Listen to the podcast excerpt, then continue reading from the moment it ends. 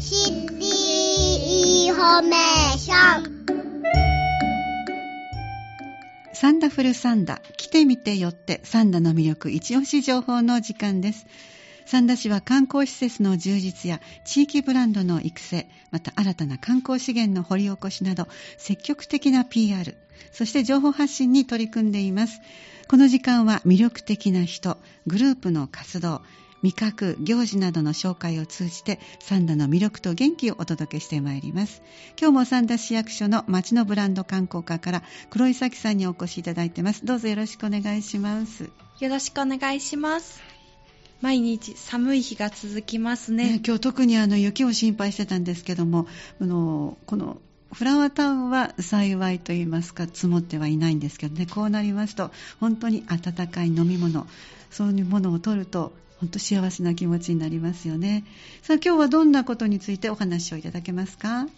本日は三田市の友好都市についてお話ししたいと思っています。はいよろしくお願いしますでは最初に友好都市とはどういうものなのかここからじゃあご説明いただきましょうかはい。友好都市とは文化交流や親善を目的として結びつきを持つ都市と都市のことです。三田市の友好都市では早速ご紹介いただきましょうはい。三重県の鳥羽市です。三重県鳥羽市は三田市から直線距離で約 150km 離れているところに位置します。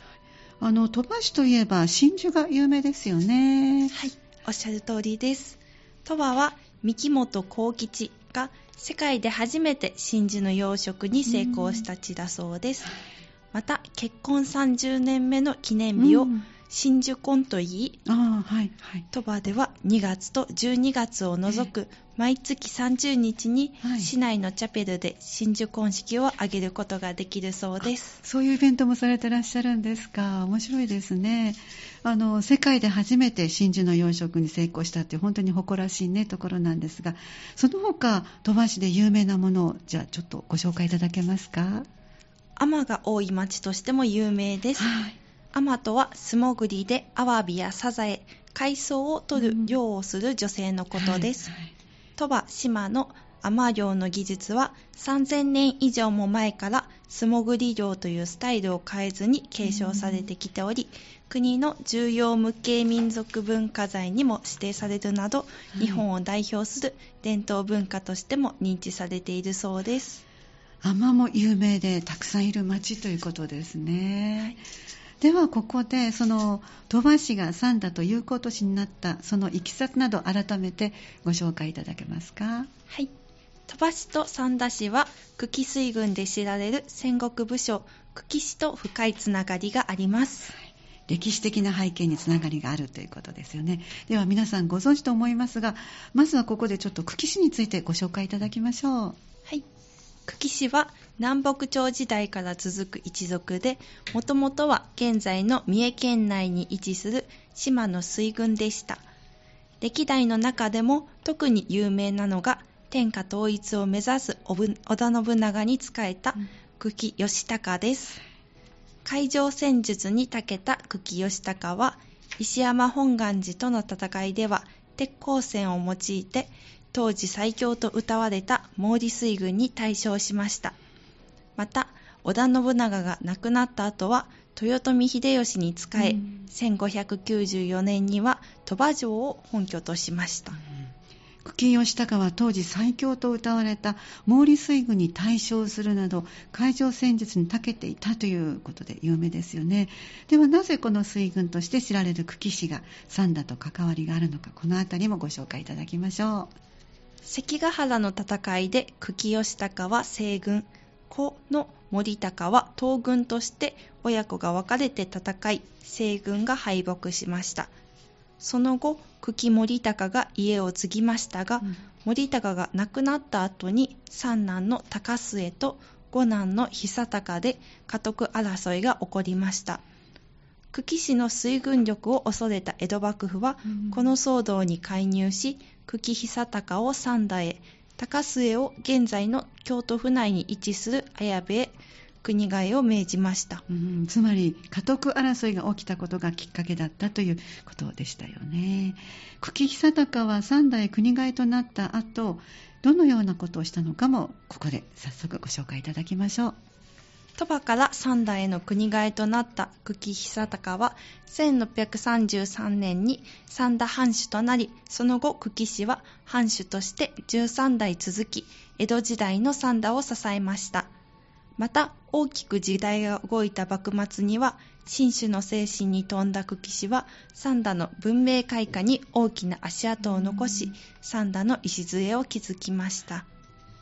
新しい時代を先取りする気質や考え方は日本の近代科学の祖と称される川本公民を輩出するなど、三田だけではなく日本の発展に大きく寄与しました。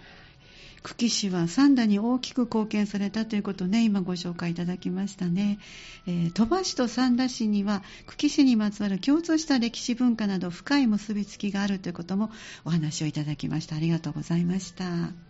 このような歴史を背景に鳥羽市と三田市の間では1999年頃から民間団体を中心に様々な交流が進められ2011年7月1日にこれまで培われてきた漁師の理解と信頼を一層深め将来にわたる友好関係を築くとともに漁師の尊古の繁栄に貢献することを目的として友好都市宣言を締結しました。はい。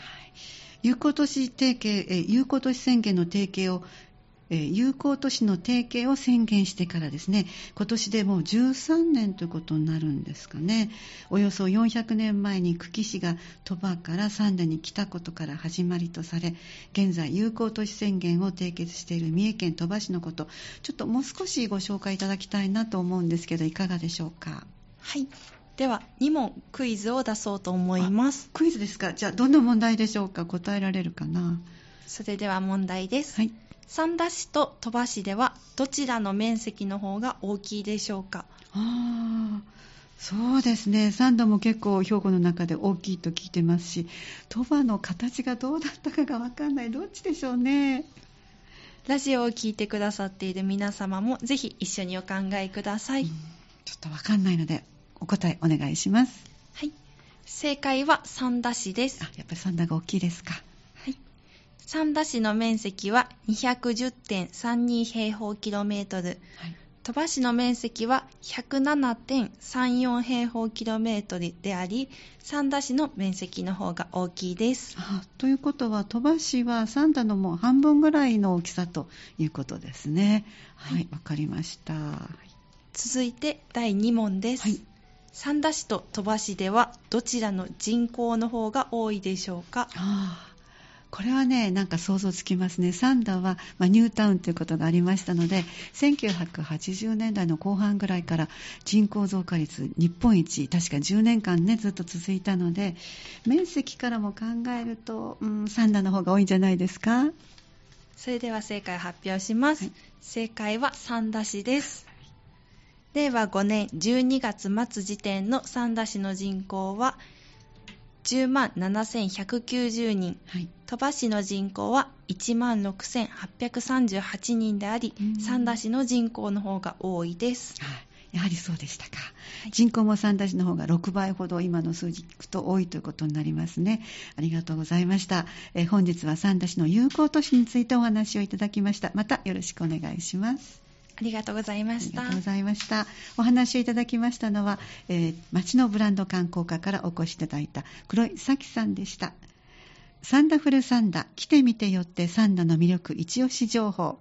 この時間は旬の観光に関する話題やサンダの魅力と元気をご紹介してまいりました。次は2月22日の木曜日午後4時5分からお送りする予定です。次回もぜひお聴きください。